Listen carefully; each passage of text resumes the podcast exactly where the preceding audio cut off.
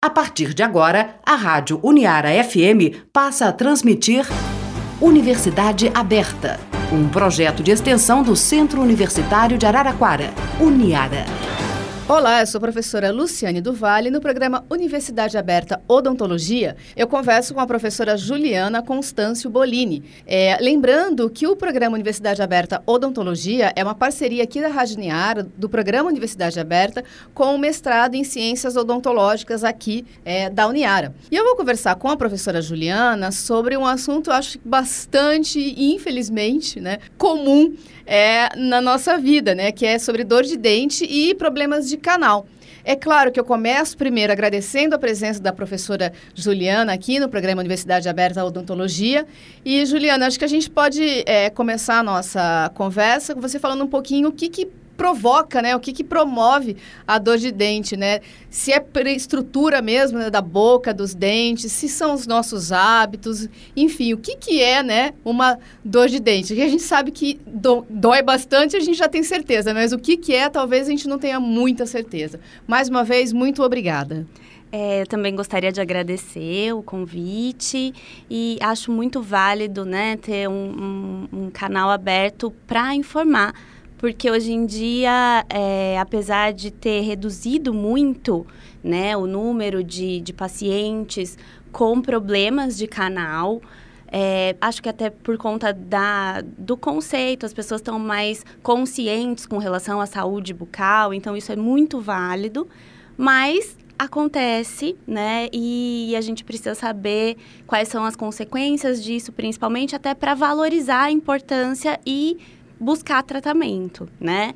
Então, as causas da, da, das dores, das possíveis dores, né, elas são diversas, né? Nem toda dor de dente leva a um tratamento de canal.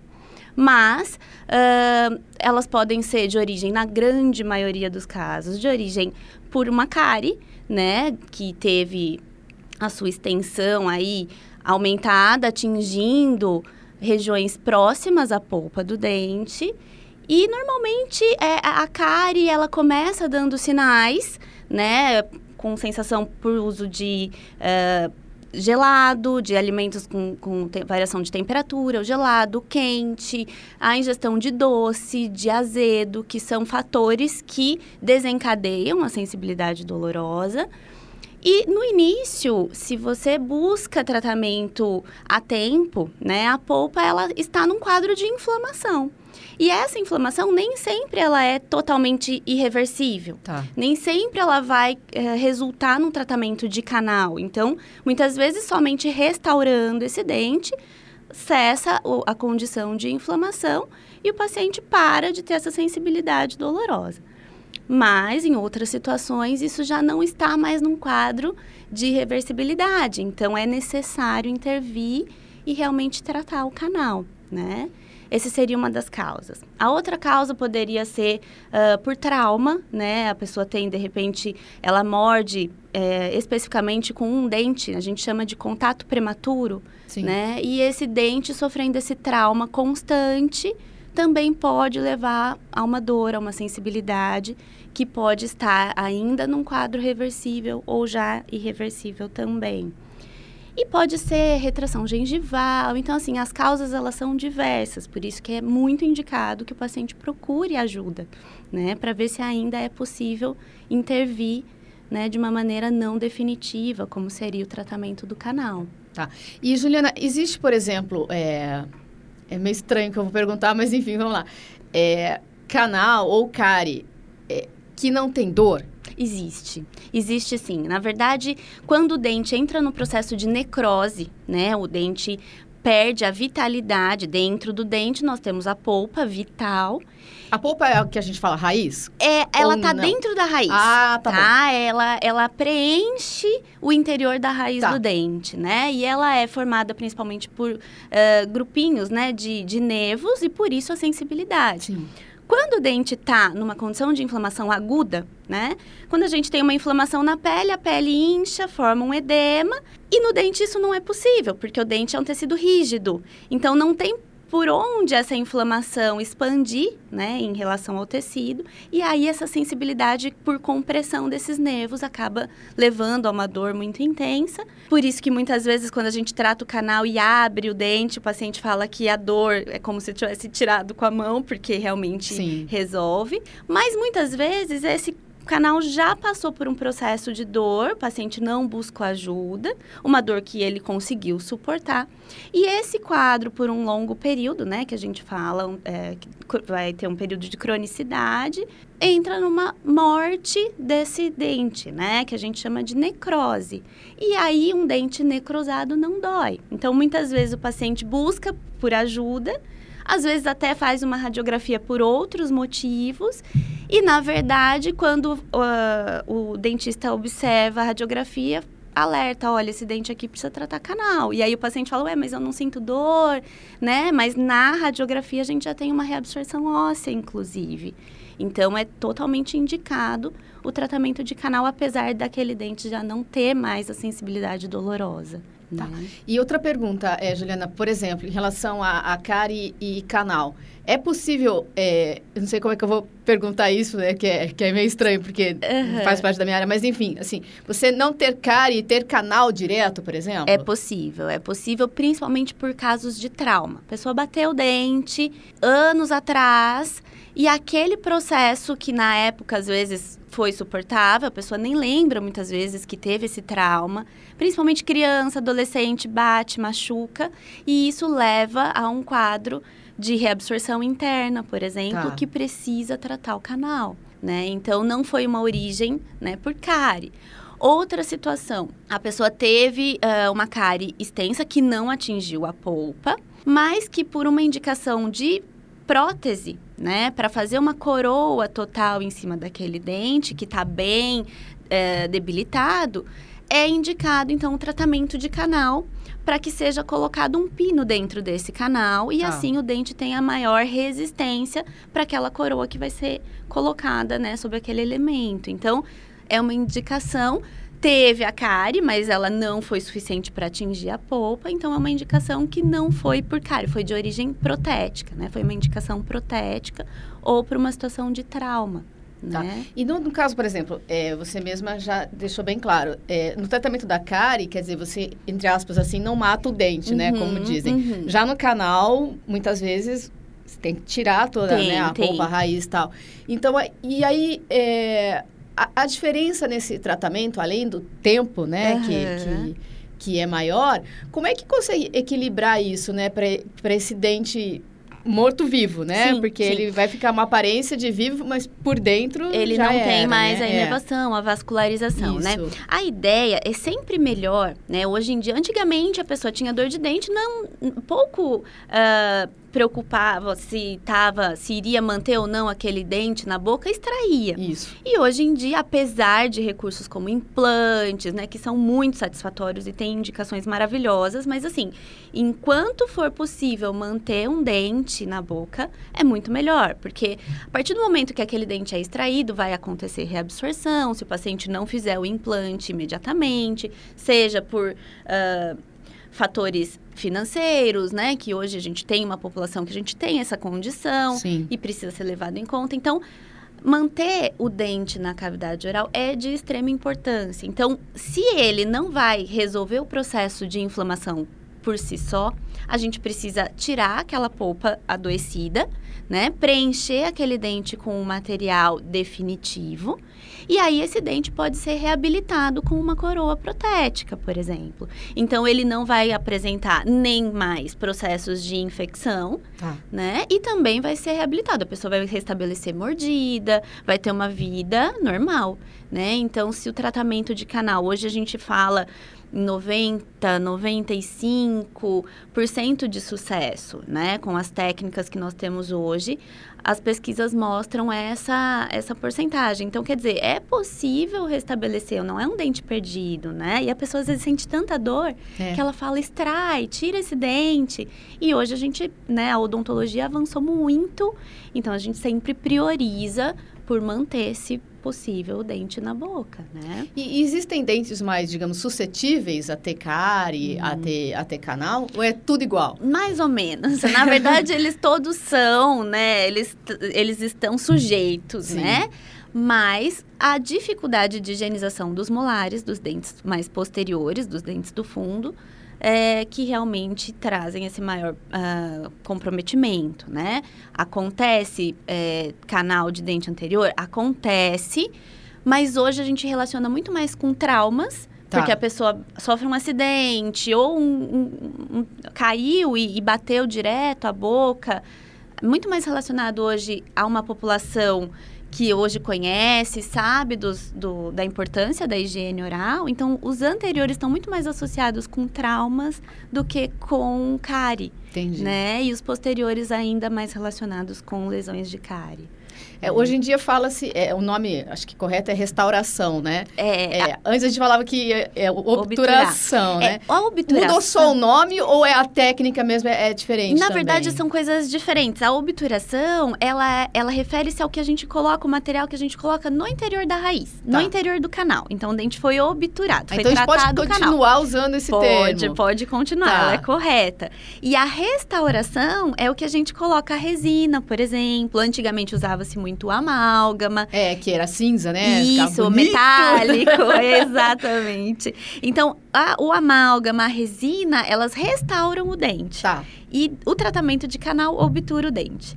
Então, normalmente... Na verdade, a gente faz as duas as coisas. As duas coisas, exatamente, Entendi. né? Então, mas as pessoas, às vezes... Isso é até interessante comentar, porque a pessoa fala, olha, o, o, o, dentista às vezes confunde, confunde não, não percebe que o paciente não tem esse conceito e Sim. fala se o dente foi obturado.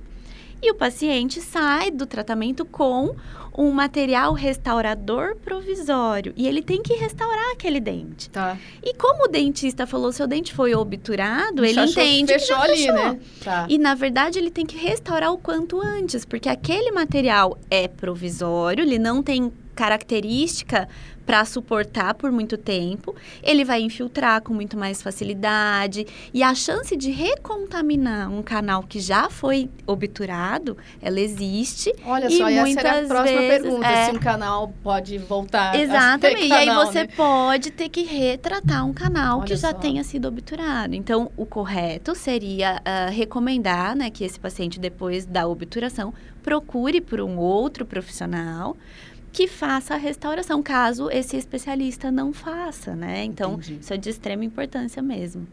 Além da questão, é óbvio que eu quero falar daqui a pouco com você, né, sobre escovação, Aham. etc, etc. Mas, por exemplo, questões é, externas podem promover é, cárie ou canal? Eu quero, por exemplo, medicação, Uhum. né, ou alguns outros hábitos podem enfraquecer o dente? Eu vou usar um termo É, mais isso é, é raso, bem, assim. é bem controverso, né? As pessoas Tá. acabam é, associando que a prevalência de cárie está diretamente relacionado com o uso de antibiótico na infância e a gente não pode dizer que isso acontece em todos os casos. Tem que ter uma avaliação correta, não é uma coisa... Tem que ser antibióticos muito específicos que causam alguma alteração.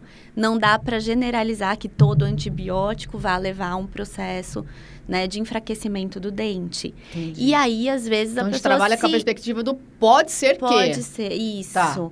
Né? Então, assim, existem vários fatores, inclusive de má formação, né? Do, do, do esmalte, do dente. E a pessoa, às vezes, tem realmente esse processo de enfraquecimento do esmalte, né? Pouco mineralizado, esse esmalte pouco mineralizado, que predispõe. Mas também são casos bem específicos. Então, assim, não dá para generalizar. E, às vezes, a pessoa acaba usando isso como um... Não, não uma desculpa não, porque às vezes falta até ela não conhece, né? Mas ela não pode se apegar a esse Entendi. conceito, né? E, e procurar ajuda, porque é possível resolver sim. Ou às vezes ela pensa, meu dente é fraco e eu vou ter que aguentar isso. E não é assim muitas vezes. Né? Entendi. E tem, por exemplo, questão, você falou da, da má formação, né, do, do Uhum. dente. A gente carrega também no sentido do cárie, canal, herança genética ou não? Não, nessa, nessa... Até que enfim, não. né? Não, porque hoje a gente vive uma, uma um tempo ótimo que a gente chama, né, carry free, que as crianças hoje elas a, a, gente consegue chegar num grau que as crianças acabam não tendo cárie. Olha que beleza. Né? Então, assim, é muito interessante porque passa por toda a fase de dente perman é, de dente de leite, que a gente chama de dente descido, uhum. sem apresentar cárie. Então, quando tem a dentição permanente, ela continua nesse quadro, né? Então é bem interessante. Não tem esse fator de, de ah, minha família inteira tem e eu tenho que levar isso Sim. comigo, né? Então isso é muito, muito bom, né? A gente não tem isso. Não, isso não se deve a, a quê? A questão da até mesmo das políticas públicas, né, da questão da água, do flúor, Sim. da escovação, uhum. da melhora, vamos supor, quimicamente das pastas, uhum. dentárias, o que que mais é um prevalece? Conjunto, sim, né? Eu acho que o fato de ter a uh, fluoretação das águas é fundamental, embora hoje em dia fale muito a respeito de ter ou não flúor, né? sim, né? Tem é. quem com, é, não seja a favor. E acho que pesquisa é sempre válida, porque se até então era isso que a gente sabia, então vamos pesquisar e se algo novo acontece, né? Eu acho que é importante realmente a pesquisa, mas não dá também com pouca pesquisa ignorar todos os benefícios que a fluoretação das águas é, trouxe, né, para a tá. população, tá. assim. Aproveitando, inclusive, quero que você continue explicando, mas assim, o que, a gente pode dizer? O que, que é esse, esse flúor, né? Uhum. O que, que é ele? Que ele que ajuda faz, né? na, na deposição de cálcio, para ser bem, bem simples, assim, tá. né? Ele ajuda na deposição do cálcio no esmalte do dente. Então, o dente ele vai ter menor propensão a desmineralizar. Porque o processo da cárie, ele nada mais é do que uma desmineralização do esmalte. Então, a pessoa ingeriu, por exemplo, um alimento é, ele tem substrato para alimento de bactéria, ele tem alimento para bactéria ali na boca. Essas bactérias usando desse alimento, elas liberam conteúdos ácidos na boca e isso desmineraliza o dente. Então, basicamente, a cárie é isso, não é aquele bichinho que vai comendo o dente que as crianças normalmente aprendem, né? Sim. né? Na verdade, a cárie a bactéria, ela vai, a doença cárie, ela é causada por uma bactéria que vai se alimentando desses resíduos de, de alimento que a gente não higieniza adequadamente. E esses produtos ácidos desmineralizam o esmalte. Tá. Né? E isso vai causando esse enfraquecimento do dente, que pode chegar até até a polpa, né?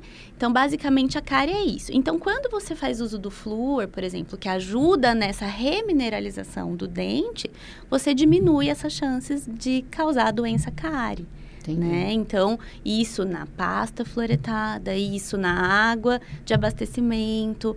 Então, quer dizer, isso ajudou muito em termos populacionais né? Porque é, é, fácil você cuidar de um caso isolado, de tratar um paciente e acompanhar, mas e em relação e com relação à população, Sim. como que a gente trata isso em grande escala?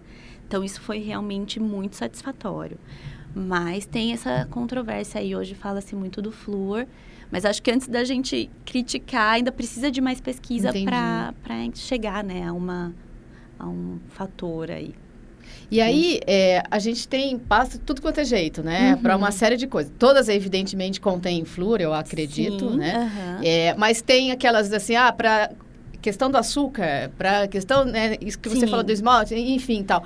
Mas assim, se a gente for no, no basicão mesmo, uhum. é a pasta e a escova adequada Exatamente. e vamos lá. Exatamente, é, é lógico que, que existe hoje, por exemplo, escova de dente, o, o principal, ela precisa ser macia né? Tá. Então, qualquer escova não precisa ser a mais cara, importada. Existe outras muito boas existem no mercado, mas quem não tem acesso a isso, basta que seja uma escova macia, né, tá. que a pessoa faça os movimentos de forma suave, para não ter aquele processo de retração da gengiva, que também leva a outro tipo de sensibilidade. Sim.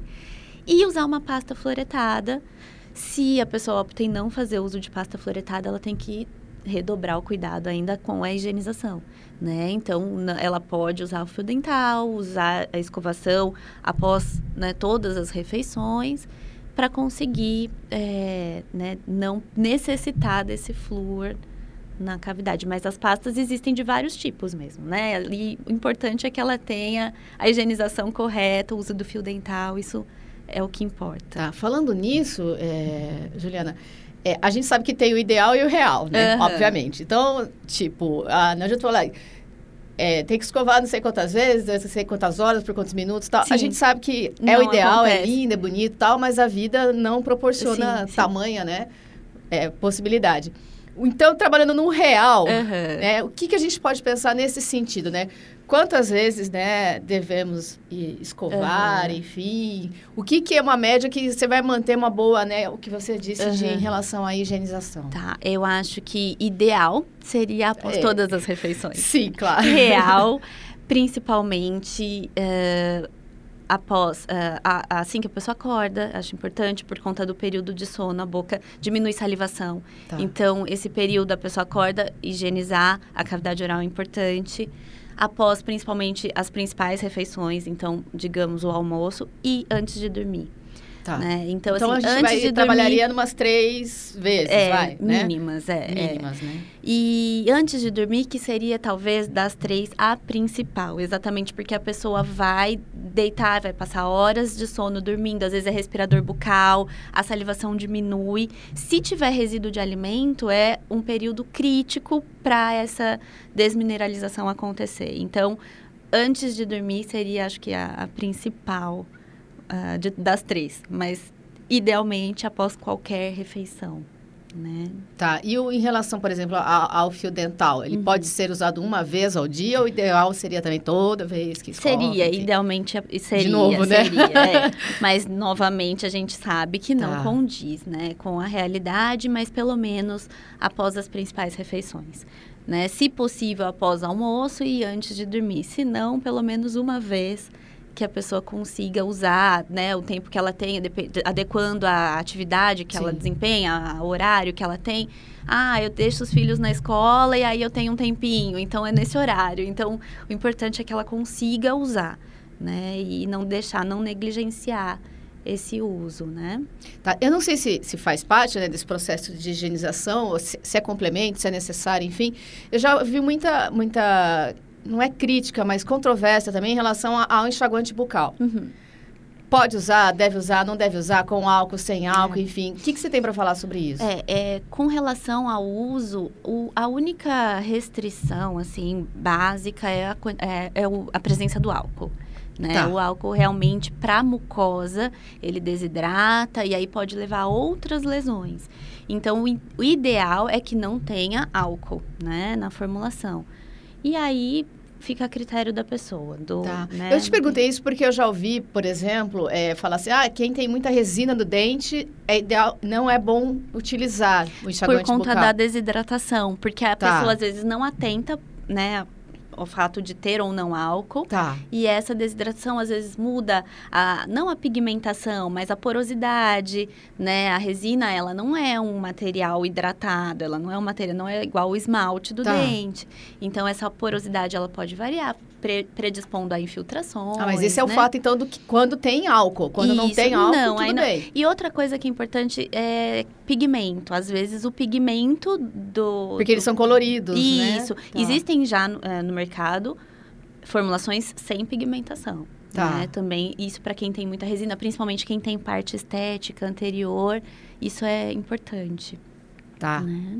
entendi. Para a gente finalizar a nossa, a nossa é, conversa, né? é, quais seriam, então, a gente acabou, acabou falando agora, né, da, no caso da higienização, enfim. A gente poderia trabalhar com uma perspectiva, que você mesma disse no, no meio da nossa conversa, que às vezes a gente não tem sintoma, tal, mas eu acho que o mais comum é, é ter, né, Aham, sintoma. Sim, sim. Você poderia, é, para a gente finalizar, falar um pouco sobre se a gente tem como ir, ir- ir percebendo e, tipo, alguma coisa não Tá. tá, legal. É, eu acho que é importante destacar que mesmo quando a pessoa não tem a sensibilidade, né, ela tem algum, algumas características que podem alertá-la a respeito, né? Então, por exemplo, se ela tem uma lesão é, óssea já, ela pode ter aquela chamada sensação de dente crescido. A pessoa morde sobre aquele dente e sente que aquele dente está um pouquinho mais elevado. Tá. Pode ser um indício que ela já tem algum tipo de lesão na parte óssea. Né? E isso pode ter que ser necessário depois a, a drenar, né? Esse pus. Ela pode ter fístula, então pode ter como se fosse uma espinha na gengiva, drenando o pus, uma sensação amarga, uma sensação ruim, mau hálito, relacionado a esse, essa fístula, né? Que drena pus, inchaço, edema, né? O dente pode ter uma, normalmente está associado a uma lesão profunda de cárie, que então a pessoa já pode perceber que isso não está uhum. normal. E todas as vezes que tem necrose, que não dá sinal de dor, é a condição mais crítica, porque nós temos infecção. Tá. Porque quando a polpa inicia o processo de inflamação, ela está numa condição de inflamação, mas ela ainda não está infeccionada, ela não está infectada, desculpa. Agora, no quadro de necrose, é porque essa cárie já acessou o canal e ela realmente tem uma condição de contaminação. E ah. o grande perigo é isso gerar depois um abscesso, é, isso cair, né, essa contaminação acessar a corrente sanguínea e levar a um quadro de sepse. Então, é muito perigoso. É, o ideal né? é não, não, fingir que não está acontecendo nada, né? Ficar tomando aqueles anti-inflamatórios e tá mascarando, vai, vai mascarar, né? Só que depois é, vai. Então, piorar, o, o né? principal é alertar que apesar da dor não estar presente, outras características a pessoa pode diagnosticar. A aparência não tem, assim, a olho de leigo, assim, olhar e falar assim, O dente tá pode ficar mais escurecido, é. isso pode ah. acontecer por conta dele ter perdido a vitalidade, Sim. né? Ele pode ficar mais escurecido, essa sensação, né, de, de inchaço, tá. é, fístula, né? E a própria lesão de cárie extensa, que também, né? A pessoa sabe que... E a sensibilidade, e a né? É, constante, né? É, Porque às é. vezes é um dia ou outro, uma coisa muito mais gelada, sim, muito sim, mais sim, quente. Mas se de repente tiver uma rotina, rotina ali, né? exatamente. É. E o grande problema é que às vezes as pessoas ignoram e, e, não tem esse conhecimento que pode levar a um quadro de infecção generalizada. Normalmente, né, numa situação que o organismo está é, bem, ele mesmo consegue resolver, tá. né? Mas aí numa situação que a pessoa tem uma redução de imunidade, né? E aí ela pode desencadear esse quadro de abscesso e virar um quadro mais grave. Então, o, o melhor de tudo mesmo é aquela famosa história do de visite seu dentista regularmente, né? Para ver se está tá tudo bem e manter é, a é. higienização, né? Sim. Tá certo. Eu queria mais uma vez, então, agradecer a presença da professora Juliana Constâncio Bolini. A gente conversou um pouquinho, né, sobre dor de dente, problemas de canal. Este foi a Universidade Aberta Odontologia, que é uma parceria aqui da Rajniara com o curso de mestrado em Ciências Odontológicas. Professora Juliana, mais uma vez, muito obrigada pela entrevista. Eu que agradeço, Luciane. Tchau, tchau. Tchau, tchau. A Rádio Uniara FM apresentou Universidade Aberta.